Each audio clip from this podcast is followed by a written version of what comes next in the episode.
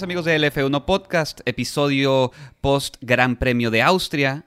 Eh, Ferrari regresa, Ferrari regresa a la máxima posición en el grid cuando no esperábamos que sucediera eso, creo que a todos nos tomó por sorpresa y no sé si fue más sorpresivo que Ferrari tuviera un buen resultado o que Red Bull tuviera un mal resultado, ¿no? Ahorita vamos a desmenuzar toda la carrera y todo lo sucedido en este gran premio. Estoy acompañado por Jorge, como siempre, Jorge, ¿cómo estás? Muy bien, es después del Gran Premio de Austria, eh, que regresamos al formato sprint, ¿no? Eh, un, formato famoso ah, por buenas y malas razones, que se está haciendo ya más común en la afición. Entonces, pues sí, como dices, mucho que platicar, pasaron muchas cosas, buenas, malas, y sí, ah, vamos, a, vamos a entrar en, en tema de, carrera, pero antes de esto, yo tengo curiosidad, te quiero preguntar. ¿Qué opinas ya después de dos sprint en, 2022, ¿no? Ya pues ya, ya son dos de tres. Ah, ¿Cómo lo ves? ¿Que el, sprint es necesario? Eh, eh, es, una, ¿Es una buena inclusión en el calendario de la Fórmula 1? ¿Tú qué opinas? Creo que platicamos un poco de esto en el post sprint, ¿no? Que hacemos los sábados. Y yo creo que es un formato que se creó cuando hacía falta competencia o competitividad en, las carreras, ¿no? Que estuvimos años que sí estaban medio lentas las carreras, que no tenías muchas, muchos rebases, y este año es lo contrario, estamos viendo muchos rebases, también en parte gracias a que el DRS se volvió mucho más poderoso, pero es un formato que siento que ya no se necesita. Desde el principio no fue muy efectivo, eh, no, nos ha dado mucho entretenimiento porque la estrategia no forma parte y nos hemos dado cuenta que la estrategia es parte fundamental de las carreras. No, no es nada más subirte al carro, pisar el, acelerador al fondo y vámonos. tienes que tomar en cuenta la, estrategia de cada equipo. Así que creo que es un formato que ya no deberíamos tener y... Sí, básicamente. sí, no, yo lo, yo lo que creo es que lo que necesita en realidad la Fórmula 1 es que hay una combinación de todo lo que busca en cuestiones de seguridad, lo cual es muy, muy importante. No, no, vamos a hacer menos ese tema. Por eso los monoplazas son tan grandes ¿no? y tan pesados. Mucho tiene que ver el tema de la seguridad y todo lo que se le tiene que incluir. Pero yo creo que lo que debería, y no es fácil, ¿eh? se dice fácil, lo que deberíamos buscar, ¿no? la, la Fórmula 1 debería buscar es encontrar esa combinación entre seguridad y reducir las dimensiones. Yo creo que ahí está la clave del verdadero entretenimiento en la Fórmula 1 y de ah, maximizar todo lo que una pista, e incluidas las de calle, las nuevas, te puede ofrecer. Una vez que las dimensiones de los monoplazas disminuyan y, incluida reforzado más bien del tema de la seguridad, claro. Ah, yo creo que la Fórmula 1 estará en su mejor momento o regresará, ¿no? Tal vez a, esos grandes espectáculos que mirábamos antes sin la necesidad, como dices, del, DRS. Pero el sprint, eh, para mí este fin de semana en Austria... Ah, me quedó un poquito de ver. En realidad, Max, Verstappen inició y terminó sin problema alguno. Ah, en, el frente, ya lo platicamos en, en el post-sprint, no hubo grandes cambios. Entonces, pues sí, nomás quería tocar rapidito el tema de Lo mejor fue lo de Schumacher, creo, ¿no? La defensa contra Hamilton fue como lo grande del sprint, que no fue gran cosa en realidad. Ajá, pero sí, la, opinión que la platicamos junto con ustedes, pues ya está eh, en todas las plataformas por si quieren escuchar eh, eh, detalladamente lo que pasó en el sprint. Pero ah, nomás quiero un asterisco para todos, este, para todos ustedes que nos escuchan, un temita. Ah, muchos, muchos, muchos, muchos mensajes me llegaron que si no iba a haber post-quali en el formato sprint, la post-quali, pues es el viernes, ¿no?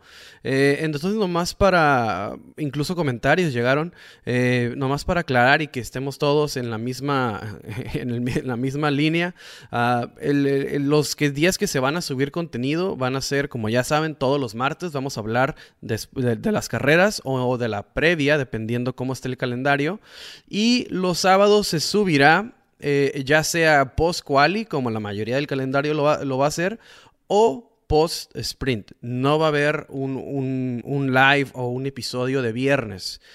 solamente serán ah, martes y sábado los días que se estarán eh, subiendo, bueno, se, subirá contenido. Entonces nomás quería dejar ese, porque sí me llegaron muchas preguntas, ¿no? Nomás para, para aclarar y que estemos todos en, en la misma hoja. Perfecto. Va, va, va. Entonces, eh, pues vamos a las noticias, bueno, ¿qué noticias? Al, repaso de la carrera, ¿no? Hay que desmenuzarla y creo que lo, lo, lo principal, lo principal ahora sí es... ¿Qué onda con Ferrari? ¿No? Mostró un ritmo que creíamos que se había perdido. No, no, no tuvo respuesta Red Bull. Eso fue lo más increíble, ¿no? Que normalmente sabes que Max tiene ahí una manera de sacar la carrera, las saca unas décimas de donde no hay, pero esta vez no pudo. Leclerc se lo llevó de Willy. Tres veces lo rebasó. Tres veces lo rebasó en pista Leclerc y por mejor ritmo de carrera, ¿no? O sea, la verdad, lo que presentó Ferrari en Austria, en la casa de Red Bull, ¿no? Que todos este, nos esperábamos que, que, que, pasara, se la llevara caminando Red Bull este fin de semana, pues resulta más difícil de lo que todos pronosticábamos.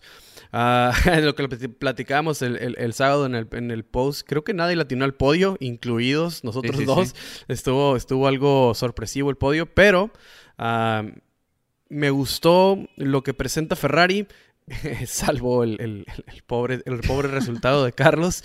Ah, me gustó el ritmo de carrera, me gustó el desgaste de neumáticos que tiene. Mm. Eh, eh, y, es este sube y baja, ¿no? Que ha presentado Ferrari durante toda la temporada, porque empieza muy bien, después tiene un declive en combinado con entre performance, ritmo y, fiabilidad, ¿no? Entonces entra en este sub y baja y sumado a sus propias estrategias, entonces pues se viene este punto bajo en la temporada de Ferrari, pero ahorita repunta, ¿no? Gana en Silverstone, gana en Austria, Ferrari está, ya es seguro decir que Ferrari encontró algo en, la unidad de poder, encontró algo en, el, en el suelo, en la aerodinámica del monoplaza y, es seguro decir que Ferrari está de vuelta en la contienda, por lo menos de constructores. Vamos a ver cómo manejan las estrategias con, con Carlos y Charles, ¿no? Para ver qué tan, qué tan este, seguros van a estar en la competencia por el campeonato de pilotos. Sí, exactamente. El problema que ahora veo con Ferrari nada más es la fiabilidad, como dices. Es el, es el talón de Aquiles que tiene ahorita Ferrari cuando, como mencionaba antes, ya los dábamos por muertos, ¿no? O sea, ya decíamos que Ferrari ya nada más iba a quedar atorado ahí. Todavía hay posibilidades para el campeonato de, constructores, como habías comentado. El de pilotos sí lo veo mucho más complicado, ¿no? Todavía está Leclerc a 38 puntos de max, son bastantes puntos, ¿no? Hay mucha temporada, puede pasar lo que sea, pero Así está la cosa ahorita. Ah, y, Leclerc está metido ya en problemas de unidad de poder. Exactamente. Leclerc va a penalizar, Max todavía no se mete en eso. Bueno, Leclerc y Carlos ya van a para la cuarta. Esa unidad de poder de Carlos no tiene solución. Entonces ya los dos Ferraris están metidos en ese tema, ¿no? Sí, está complicado. Ya el, campeonato de pilotos eh, van a tener que pelear contra Mercedes por el de constructores. ¿Cuánto tiene ahorita eh, Mercedes en el de constructores? Tiene exactamente... 237. 237 contra 303 de Ferrari. Entonces, ahí está más o menos la pelea porque Red Bull está en 359 contra 303 de Ferrari. O sea, ya es una, una diferencia. Y eso que tuvo DNF checo, ¿no? O sea, hay que, hay que eso le benefició muchísimo eh, a Ferrari si estamos hablando como de acercarse a Red Bull de cierta manera. Pero lo bonito es que vamos a tener peleas por, las victorias, ¿no? Bueno, eso parece. Parece que vamos a tener peleas por el primer lugar, lo que queda el resto de la temporada. Eh, otro punto del que ya hablaremos más adelante también es que eh, Mercedes parece que se está acercando, ¿no? O sea, sí, sí está haciendo mejoras. Entonces, creo que es muy bueno el, el resultado de Ferrari de un lado del garage, ¿no? Porque del otro fue. Ay, hasta te rompe el corazón. Ya estaba a punto de pasar a Verstappen, Carlos Sainz y se prende ese motor, pero de explotó, ¿no? Se le ve en la toma cuando... Eh, hace, hace dos explosiones. Sí, o sea, se vuela como el cobertor de al lado del motor, sale volando una parte y ahí se puso medio dramático la, salida del carro también. Sí, fue un momento dramático en la carrera, ¿no? Ver ah, cómo tardaron un poco los, los voluntarios, los ayudantes, eh, para sacar a Carlos del monoplaza, ¿no? Y digo, eh, fue un momento en el que vimos que las, que las flamas eh, se, subían y, incrementaba la, potencia ¿no? de, este, de este fuego y, Carlos no lograba salir porque la, eh, Carlos queda en un punto de subida. Acordémonos que de la, de la curva 2 a la curva 3 es una es una subida este, bastante, bastante pronunciada. No se ve en la televisión ni en el trazado de la pista, pero en realidad es, va de subida esa parte. Entonces, cuando estaciona el, el monoplaza Carlos, pues queda de subida. Los monoplazas de Fórmula 1 no tienen freno de mano, entonces simplemente tiene el puro freno para dejarlo ahí. Se va para atrás hasta que llega este, uno de los, de los voluntarios, de los que están ahí para, para ayudar a los pilotos en cualquier tema de accidentes o cosas así. Pues pone este, es, es un triangulito para parar el monoplaza que le da la oportunidad después de que se estaba yendo para atrás para que se fuera Carlos Sainz, pero sí fue un momento algo dramático. Eh, fue, a ver, eh, déjame revisar, en la vuelta 58, ¿no? Cuando cuando Ferrari prácticamente ya estaba firmando ese 1-2, el ritmo de carrera que tenían los Ferraris, saliéndome un poquito del tema de la fiabilidad, estrictamente hablando del ritmo de carrera de Ferrari, superior a Red Bull, iba, iba, iba por ese 1-2 eh, fácil, ¿no? Yo te, repito, y venía firmado ese, ese buen resultado que los hubiera ayudado mucho y, eh, eh, en el campeonato de constructores más que nada. Entonces, pues sí, no, mala suerte para Carlos. Ahí pues el tema es, es otra vez, ¿no? Que los fierros no tienen palabra, no puede culpar ahí Carlos porque ya eh, el Ferrari había hecho una gran estrategia para sus dos pilotos, ¿no? Esta vez latinó Ferrari en cuestión de tomar decisiones, simplemente la unidad de poder es la que iba a fallar. La, lo que habíamos platicado en episodios anteriores, ¿no? A Leclerc le pasó en Bakú, y era cuestión de tiempo para que algo así le pasara a Carlos. Es su momento. Ah, la, desgraciadamente este es un tema con Ferrari. Por muy buen ritmo de carrera que tengan, pues la fiabilidad sigue siendo, sigue siendo tema. Entonces, pues sí, no se quedan con 25 puntos de Charles Leclerc, que lo ayuda bastante a él y sus aspiraciones por el campeonato. Y me da gusto, ¿no? Porque pues por fin le toca la buena fortuna ahora sí a Charles. Sí, es, está muy chistoso lo que está sucediendo con Ferrari. Como dices, si no es la fiabilidad, es la estrategia. Si no es la estrategia, es el piloto. Si no, o sea, algo les tiene que pasar. No pueden tener un fin de semana completo como equipo. Eh, algún lado del garage va a fallar algo. Entonces sí, ese le complica. Pero es la historia siempre con Ferrari. Se lo ha buscado después de años y años y años de, tener sus prácticas eh, de villano de la Fórmula 1 de cierta manera, porque eso es lo que hace, ¿no? O sea, de repente toma ciertas decisiones con sus pilotos, con sus estrategias que los hacen quedar mal ante, ante los fans. Pero bueno, ese es tema aparte. Eh, importante, importante lo que se cumple este fin de semana con Ferrari. Y hay que hablar que yo creo que es que ya no sabes, ya no sabes si es el ritmo de Ferrari o es la falta de ritmo de Red Bull, ¿no? Eh, Verstappen, Verstappen no pudo, no pudo eh, encontrar el ritmo cuando vimos que tuvo una gran calificatoria, cuando vimos que no tuvo problemas en el sprint. El sprint fue relativamente sencillo, todo el tiempo se quedó atrás Leclerc, por eso todos, todos creíamos Iba a ser una carrera relativamente sencilla para Verstappen y no lo fue así. Algo pasó de sábado a domingo que cambió eh, la jugada. No sé qué pudo haber sido. No sé si le subieron al 11 otra vez al motor de Ferrari y dijeron, ¿sabes qué? No hay bronca, a ver si truena, que truene. Ah, no, hubo, hubo dos factores muy importantes que no tomamos en cuenta de sábado a domingo o que se nos olvidaron en el momento de la carrera.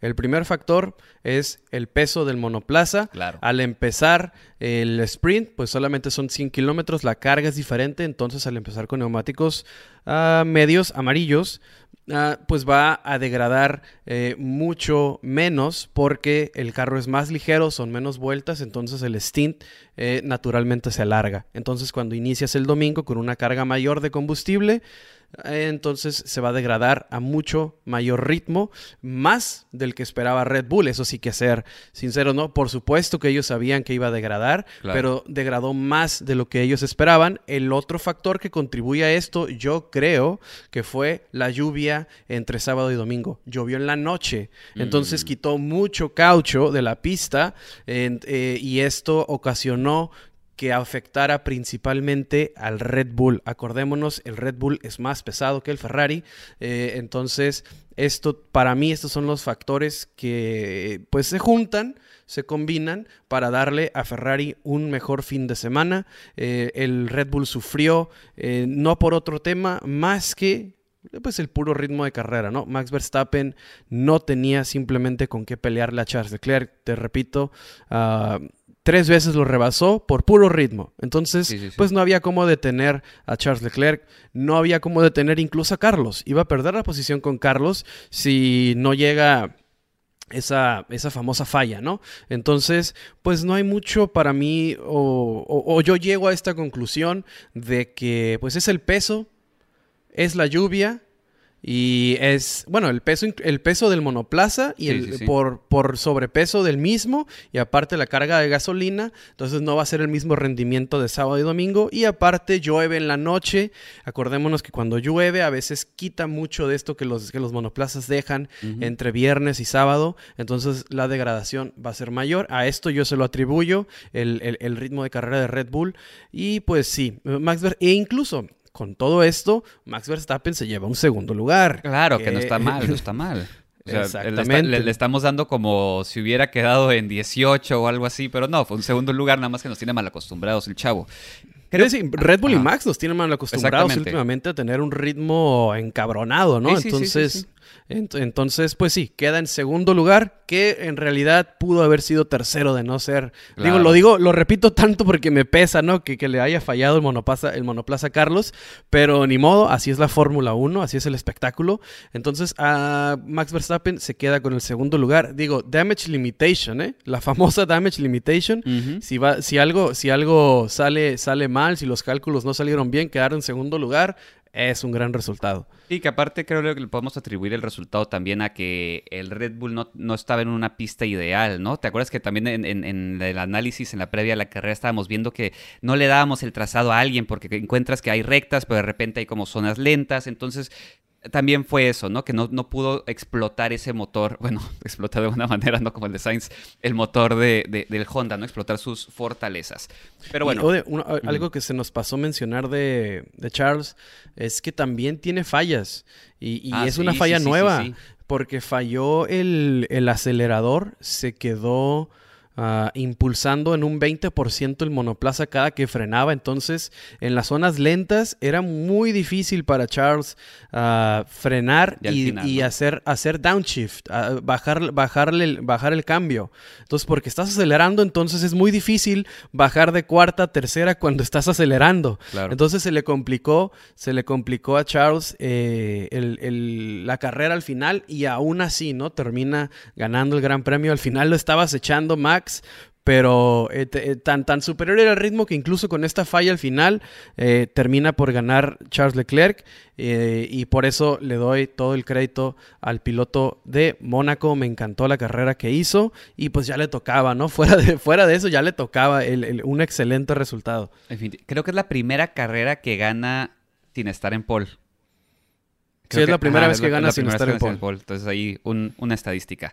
Y pues vamos con como mexicanos, ¿no? Pues el tema que, siempre nos, llama la atención, del cual estamos pendientes, Checo y el choque que se ocasiona con eh, Russell, eh, recién empezada la carrera, no fue en la primera vuelta, pero recién empezada, y ahí es polémico, ¿no? Porque justamente es tema que, la Junta o la Asociación de Pilotos eh, debaten.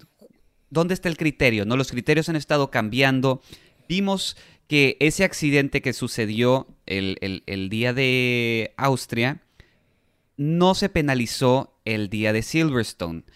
Entonces eh, sale esta, esta, esta eh, falta de línea base para el criterio de las penalidades en la Fórmula 1 y justamente pues Vettel hizo ahí, ah, un, pues un berrinche que yo creo que está eh, justificado, ¿no? Cuando tienen la, justa, la junta de los pilotos con la FIA y le dicen, le están pidiendo a la FIA de que, oye, regulariza los penaltis, regulariza la, la manera que dices cuándo sí me pudo sacar de la pista, cuándo no me pudo haber sacado de la pista, porque vemos el accidente de, Checo justamente, y yo creo que Checo ya estaba por enfrente de Russell Entonces ahí, ¿no? Ahí ya te da como si tú sigues las reglas claramente a, la línea donde lo dice, te dice que si ya las llantas de, están por enfrente del otro, ya es suya la línea. Entonces, mmm, sí, Checo iba muy pegado. A Russell también es eso. Eh, yo creo que Russell, si, si se hubiera pegado más al Apex, tal vez lo hubiera podido dejar pasar. Pero bueno, el, problema creo que más allá de que le hayan chocado no a, Checo es la falta de, eh, pues sí, de sincronía con los directores de carrera para los penaltis. Pues mira, para mí más que eso, hay, es, un, es un temazo, ¿no? Esto de, de, Checo, porque nos interesa a todos y porque trae cosas más allá de solo un, un encontronazo entre dos pilotos, ¿no? Para empezar, uh, no es difícil para mí decir es culpa de uno u otro, aunque estoy de acuerdo con la penalización. ¿Por qué estoy de acuerdo? Uh, Russell eh, toca el apex y de ahí se abre inevitablemente porque se le descontrola el auto, van a gran velocidad. Eh, te digo, por lo de la lluvia, claro había menos agarre en esa parte de la pista, entonces era inevitable para Russell ah, abrirse porque no podía pisar tanto el acelerador, entonces ah, tenía que frenar de más y eso tal vez eh, podía eh, pues afectarlo y, perder más de solo la posición con Checo, ¿no? Entonces dejaron a Russell en una posición muy, muy difícil, el cual termina haciendo toque con Checo, le dan 5 segundos y pues digo, para mí la penalización está bien. Mucha gente pedía la cabeza de Russell de por qué solo 5 segundos y lo arruinó la carrera a Checo. Señores, se castiga la acción, no las consecuencias. Exactamente. La acción amerita cinco segundos. La consecuencia, si Checo le fue bien o mal después del, golpe, es otro tema que nos, nos, duele, nos afecta, lo que quieras, pero es muy independiente. Y así siempre ha sido. Exactamente, ¿no? Pero, pero digo, se calientan los ánimos y mucha gente pide la cabeza de, George Russell y creo que no va por ahí.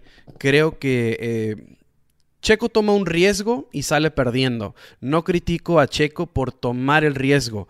Ah, así es, así son, así es el automovilismo, desgraciadamente. Checo entra fuerte, aguerrido a querer conseguir esa posición en la curva 4 eh, y sale perdiendo. O sea, no, o sea, entiendo la posición de Russell, también entiendo lo de Checo penalizan bien a Russell, pero Checo también Checo tiene que entender el riesgo de esas, de, esas movidas, ¿no? Exactamente. Entonces, desgraciadamente, eh, pues termina siendo el gran perdedor, ¿no? Porque Russell termina en cuarto lugar, incluso con esos cinco segundos. Si acaso a Russell lo que, lo que pierde es el podio, ¿no? Con eso de Checo, pero Ah, eh, hay algo, después de decir yo no culpo para nada, quiero dejar en claro, no culpo en lo absoluto a Checo. Creo que, porque mucha gente también critica que, que debió esperarse, ¿no? Que no era el momento, si se esperaba en la recta, en una zona de RS, posiblemente hubiera sido más fácil. Señores, eh, si, si se pierde mucho tiempo con Russell, eh, se iban, se, iban los Ferraris, se iban los Ferraris y si se queda detrás de Verstappen, pues sabemos que se queda detrás de Verstappen. Entonces ahí, ahí, no, ahí, no es tema. Entonces, eh, el Checo sabía cuál era su trabajo y tenía que lanzarse, ¿no? Arriesgado, no arriesgado, Ah, e, el, sábado hizo un movimiento igual de arriesgado contra, con Bottas y Hamilton en un tipo de sándwich y salió bien y nadie dijo nada. Entonces, en este es arriesgado, sale perdiendo pues, sí, lastimosamente, desgraciadamente, pero no, no, no hay... No hay que, pedir la cabeza. Russell también estaba en una situación muy difícil. Eh, no hay mucho agarre en esa vuelta 4. Entonces, Russell naturalmente se iba a abrir. Checo lo sabía, pero esperaba, ¿no? Que, que Russell eh, controlara su, auto y ahí está el problema para mí. El problema para mí, y te voy a leer textualmente la, la, respuesta de, Checo y te voy, a, te voy a decir mi problema, ¿no? O sea, dependía de George Russell controlar su auto, lo cual claramente no pudo y terminamos haciendo contacto. Para los estándares de, George, estoy muy, sorprendido por esa maniobra, decepcionantemente para mí y para el equipo. Claramente había muchas oportunidades. el error es depender de otro piloto, ¿no? Exacto, exacto. ese, es todo mi problema con, eh, no, no con la maniobra, con el pensar en ese momento de mm. Checo de, de, dependía de Russell controlar el, su auto, dice Checo Pérez. Y ahí es donde si dejas, si dejas tu futuro en manos de alguien más, pues valió madre, ¿no? Exacto. Entonces, O sea, entiendo que como profesionales, como, como pilotos de Fórmula 1, pues hay ciertas expectativas que tienes con el piloto que tienes al lado, ¿no?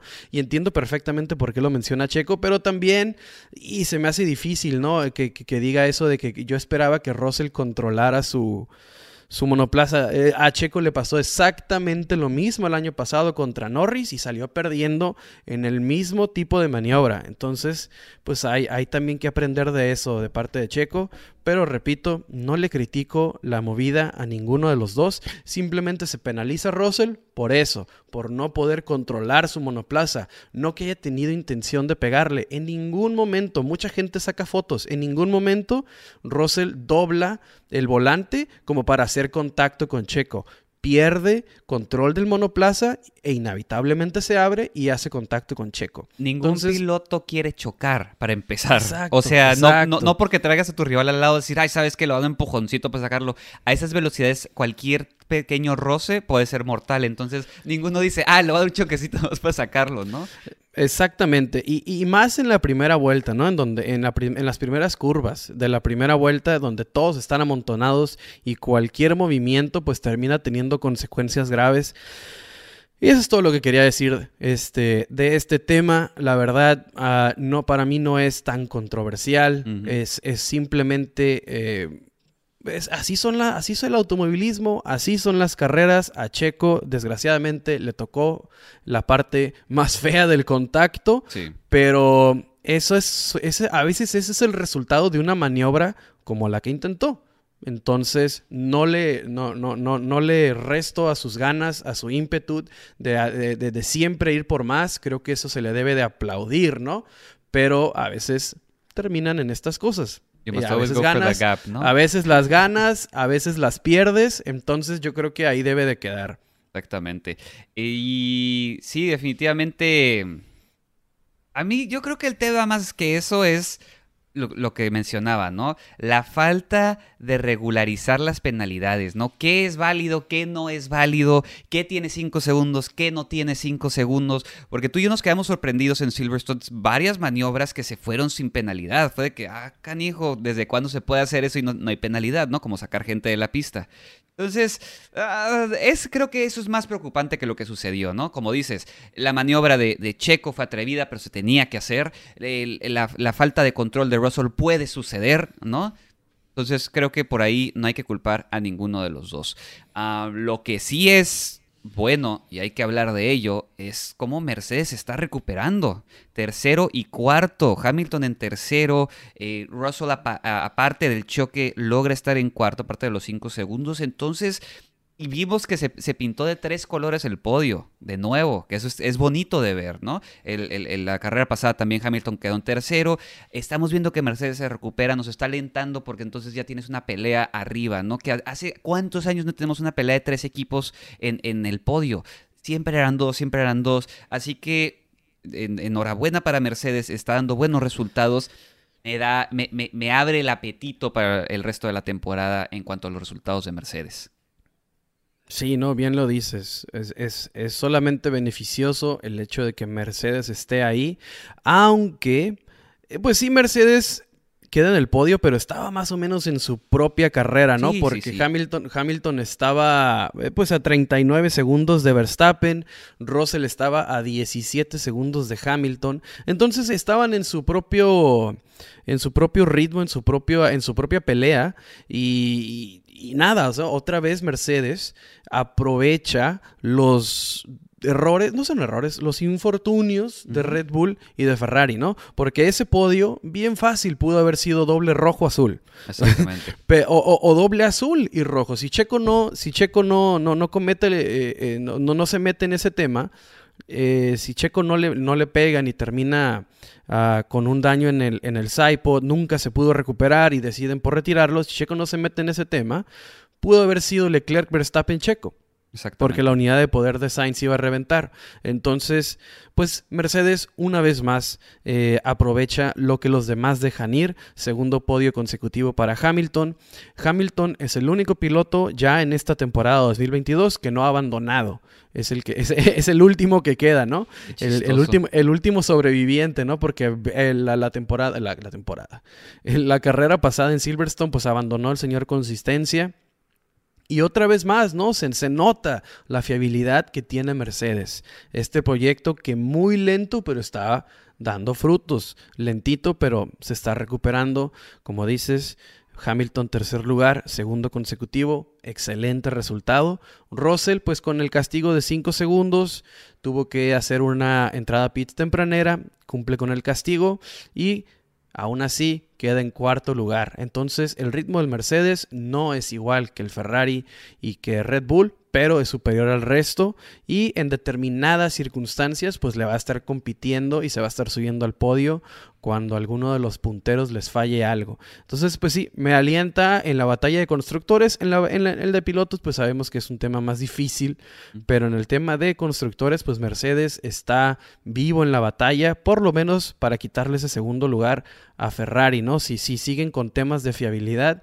Y pues nada, me da gusto, me da gusto por Mercedes que no que no se vean la necesidad de, tirar este proyecto Cero Saipot a la basura, ¿no?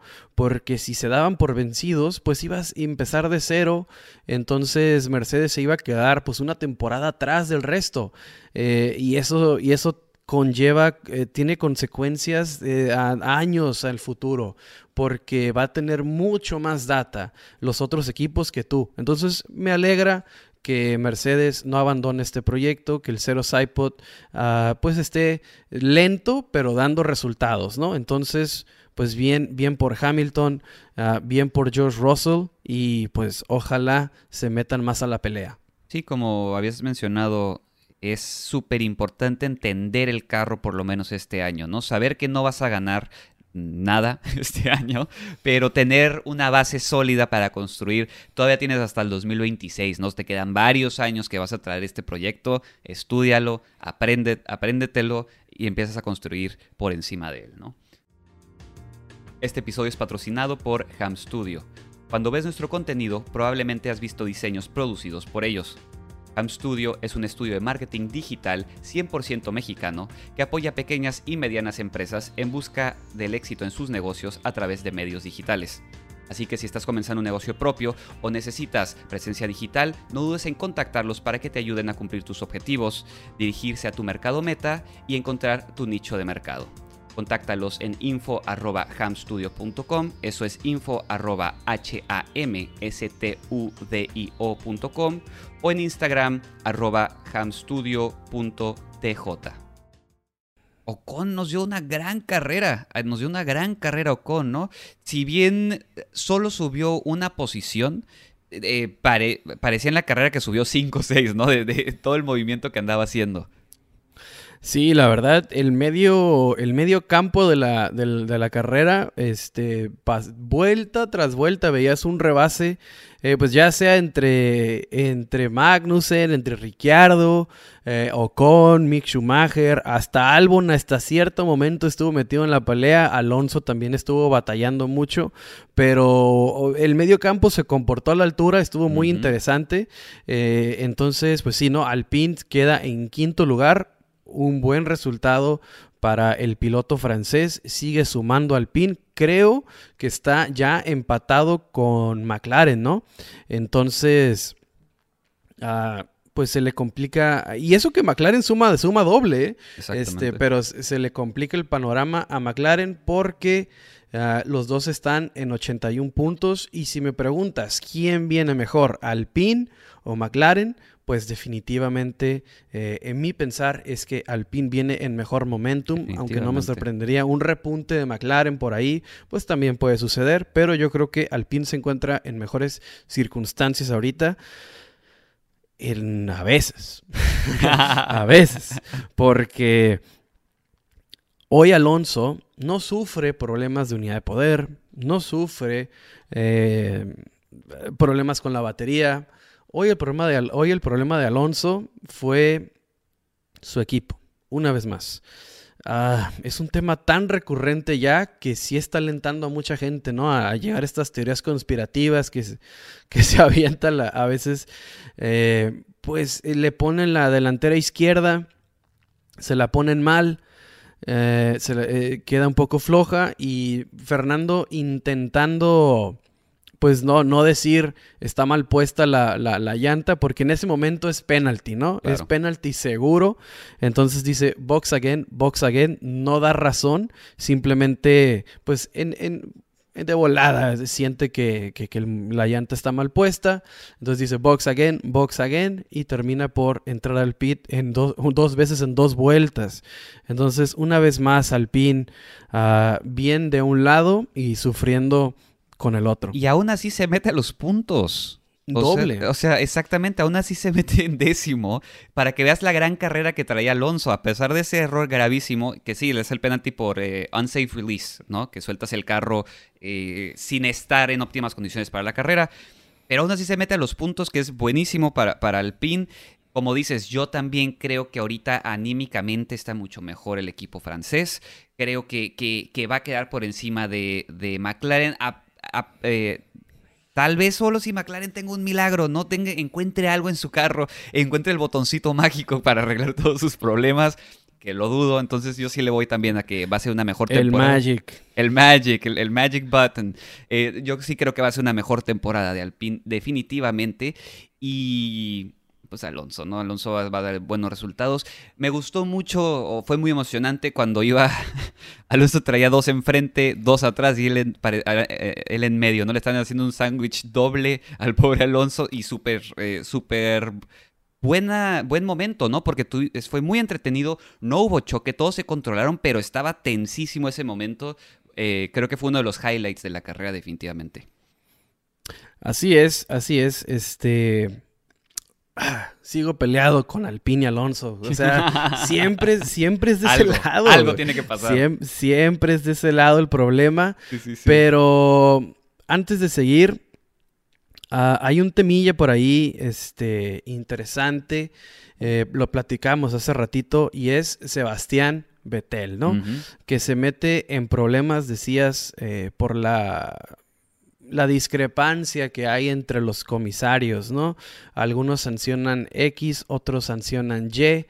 Ah, yo creo que la, respuesta al espectáculo estuvo en Silverstone. Yo creo que todas las carreras deberían ser sancionadas así. Cuando están compitiendo al límite, no te metas en esos temas. Y pues Betel salió algo molesto, sorprendido por el número de entre revisiones, investigaciones, banderas negras con blanco, 43. 43 se aventó la FIA en el fin de semana de Austria. Track Limits, ¿no? Fue la, fue la que más todos tuvieron track, Limits. Track Limits fue el tema del día. 43 este, investigaciones, sanciones, entre todo, pues fueron 43 las que se aventó la FIA. Se me hace un número un poco elevado, la verdad. Pero pues sí, por esto se enoja Sebastián Vettel, sale enojado tal vez eh, de, la Junta, ¿no? Le, dieron 25 mil euros que se los quitan porque se disculpa, eh, se quería pagar la cena, la cena de Navidad otra vez, este, la FIA con, con un cheque de, algún piloto, pero pues le perdonan, a, le perdonan a Vettel los 25 mil euros, pero algo más de Vettel que quería mencionar es que Después, y lo platicábamos en el post de este, en el post ah, sprint, ¿no? Tiene comentarios que dice, quiero competir por victorias, no solo, eh, pues, eh, competir por puntos, este, sino, pues ya no, esto ya no es divertido para mí. Y dice que en la semana tendrá que analizar junto con su familia si tendrá la misma energía para crecer junto con el equipo. dice, en las próximas semanas junto a mi familia tendré que, tendré que tener claro qué tan realistas son mis metas y cuánta energía sigo teniendo para crecer con el equipo.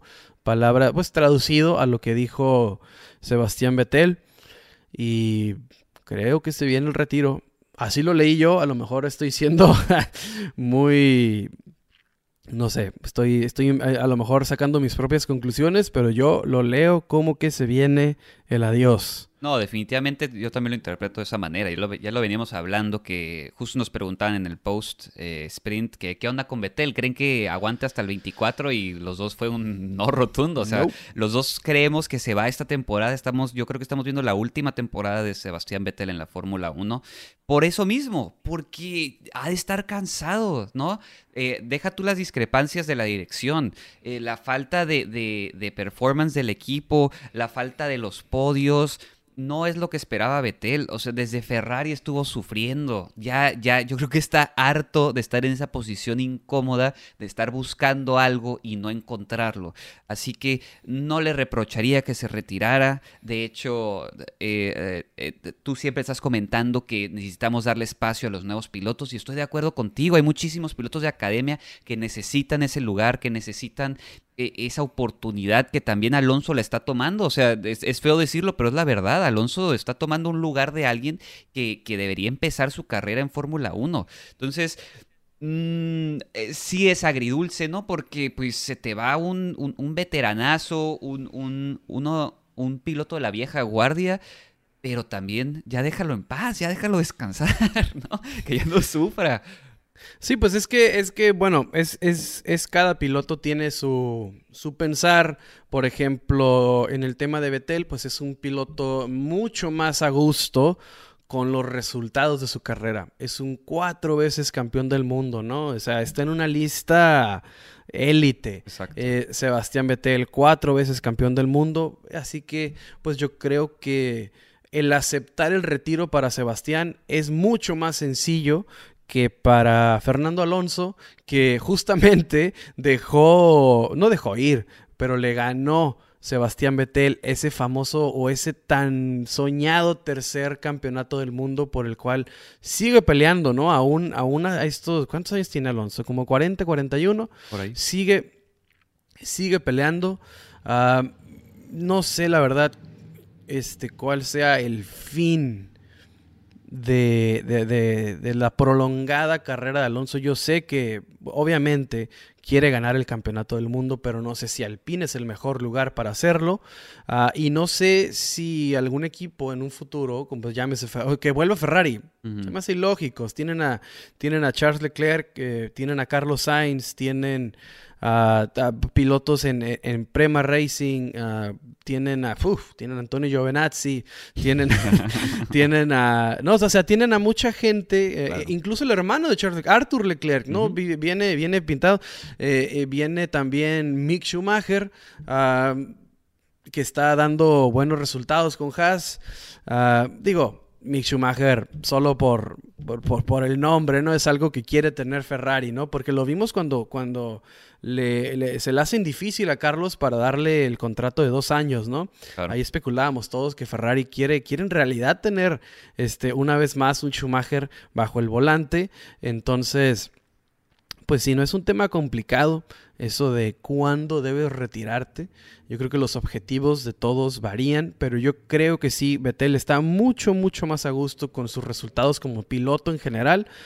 Y, también sabe, ¿no? Que, que, está en las mismas circunstancias de Alonso. No lo va a agarrar Red Bull, no lo va a agarrar Ferrari, no lo va a tomar Mercedes. Eh, mm, todos ellos tienen proyectos jóvenes mucho más interesantes por el lado de, ver qué, ofrecen en el futuro, ¿no? Porque sabemos que como pilotos ellos son increíbles. Pero eh, sí, no. Yo creo que Betel tiene claro, ¿no? Tiene claro que, que, Aston Martin eh, le falta, le falta mucho tiempo para, para, esa, para esa prometida gran temporada entonces, pues se va a replantear o va a decidir, yo creo, finalmente en retirarse. Estaría increíble verlo en la Indy. Estaría increíble porque los carros son un poco más similares, ¿no? No hay tantas discrepancias entre los equipos. Entonces estaría increíble ver a Sebastián Vettel en la Indy y ver qué puede hacer ahí. No hemos estado viendo que varios ex pilotos Fórmula 1 están yendo a la Indy porque pues es un paso similar, ¿no? No, no, no es tanta diferencia entre, eh, como por ejemplo, irte al Endurance o irte a Rally o irte a NASCAR, ¿no? Es una categoría similar y yo creo que estaría increíble ver a Sebastián Vettel. Obvio va a seguir corriendo. Yo creo que sí va a seguir corriendo, nada más que ya no en la máxima categoría. Hay que... ¿Sabes, ¿Sabes qué? Yo creo que desaparece Betel un rato del radar. Mm, Eh, ¿ya Lo estuve, lo, estu- sabático? lo estuve pensando ahorita con estas declaraciones. Y es una persona muy comprometida con proyectos sustentables. Entonces yo creo que uti- utilizará todo su, su, su following, utilizará toda su influen- influencia, perdón, sí. para cumplir metas más allá del automovilismo. Mm. Claro que tiene la capacidad y, y cualquier equipo sería, tendría suerte de tener a Sebastián Vettel o Fernando Alonso, pero ah, yo creo que las metas de Vettel son diferentes y, y, y- y- sabiendo, ¿no? Que, que- Aston Martin, eh, el futuro cercano de Aston Martin no proyecta ser muy, muy bueno. Yo creo que es un piloto, por ejemplo, que se mete mucho en el tema de las abejas, del agua, de la, de, de- de la sustentabilidad, de proteger al planeta, algo, algo increíble.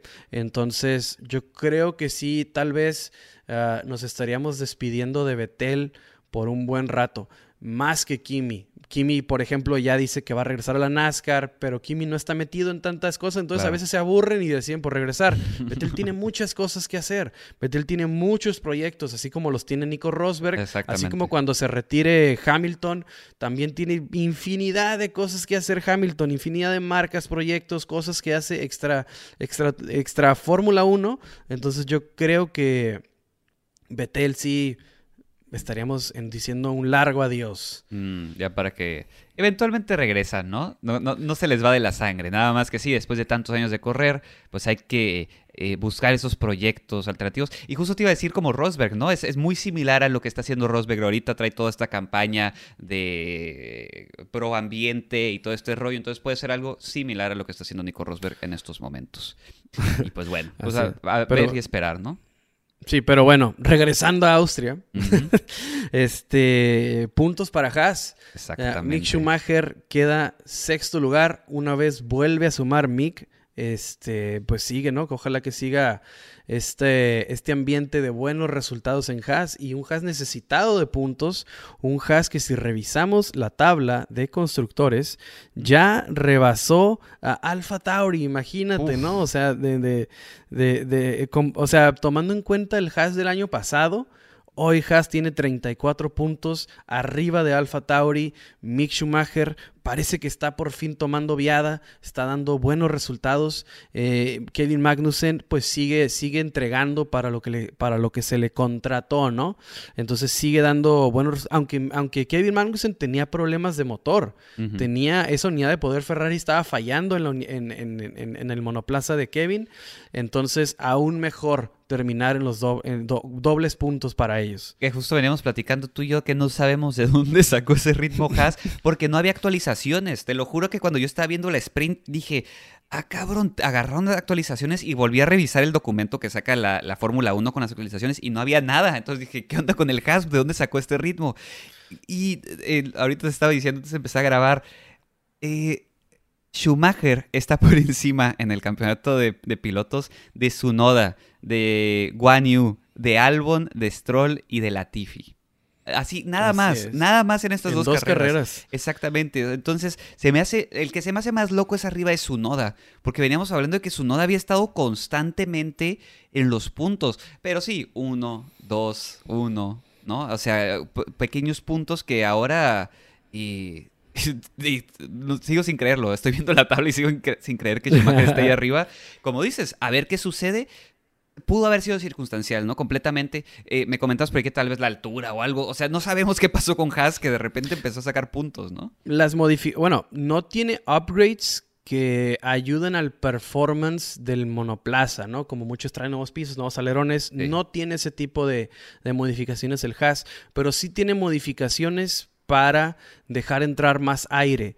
Traían unos skirts mucho más grandes en lo, arriba de los iPods para que entre y salga aire. Traían este, unos, est- ¿cómo se llaman?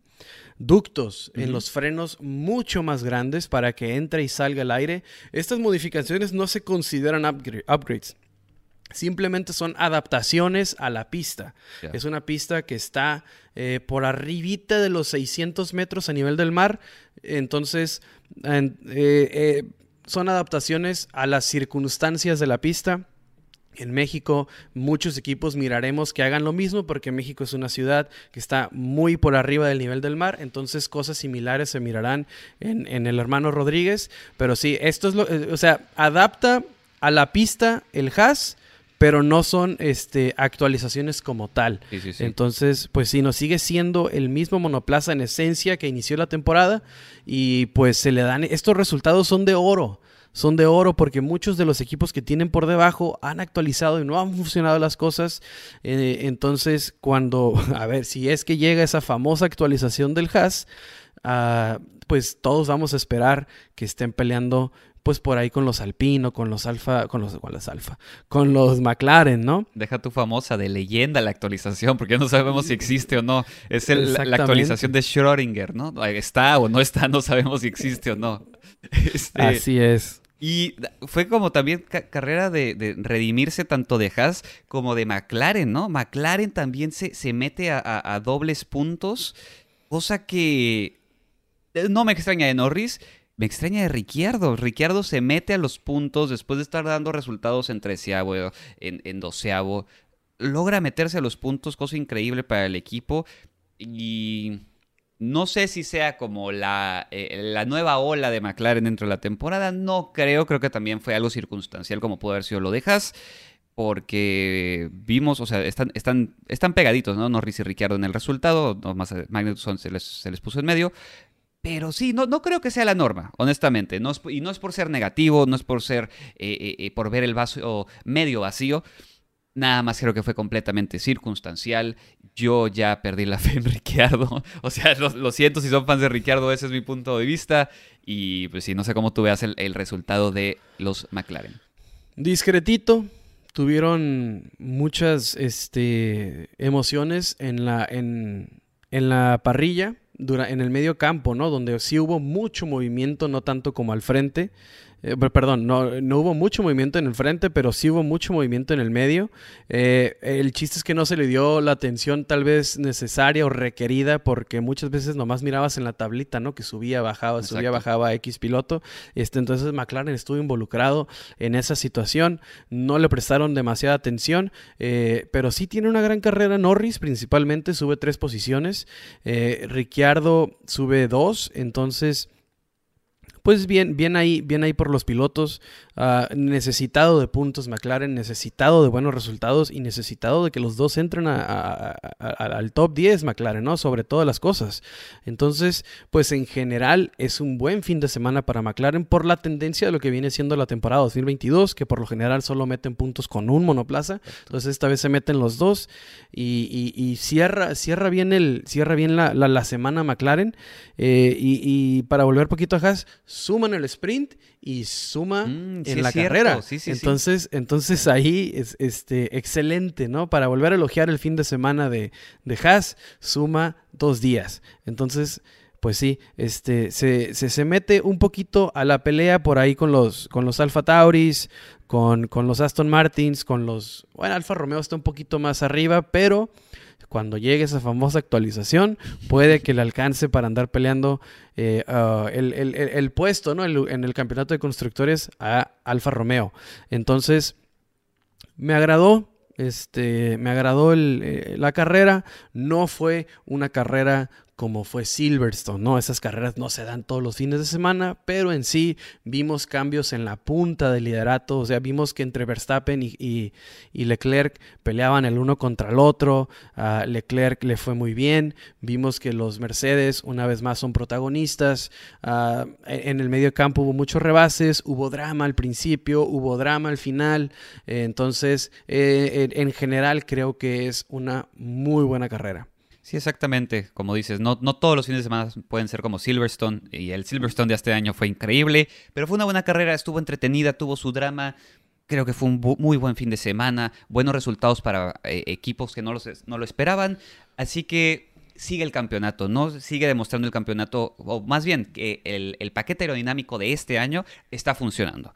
Así que eh, hay que esperar a Francia, es la siguiente carrera, es en 15 días, no tenemos carrera este fin de semana, tenemos Francia y un circuito que mejoró en su última presentación, así que hay que ver cómo funciona con el nuevo paquete aerodinámico, pero Antes de irnos, creo que tienes por ahí algunos saludos, ¿verdad? Sí, saludos para Nacho González, que ya le debía el saludo desde la semana pasada. Este, un, un, un, abrazo, carnal. Gracias por escucharnos semana con semana.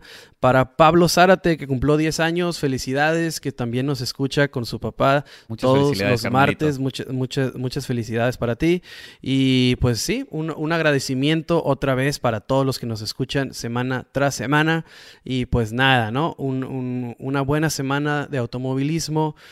Roberto González vuelve a, a, subirse al podio en las, 20, en las 6 horas de Monza. Entonces el automovilismo mexicano uh, sigue eh, eh, subiendo, sigue eh, en, en, en, buen momento, ¿no? Entonces eso es una felicitación este, porque me da gusto que, que, que los resultados y, los, y, y, las, buenas, las buenas noticias se, se, sumen. Para que vean lo que causa manejar en el periférico de la Ciudad de México, ¿eh?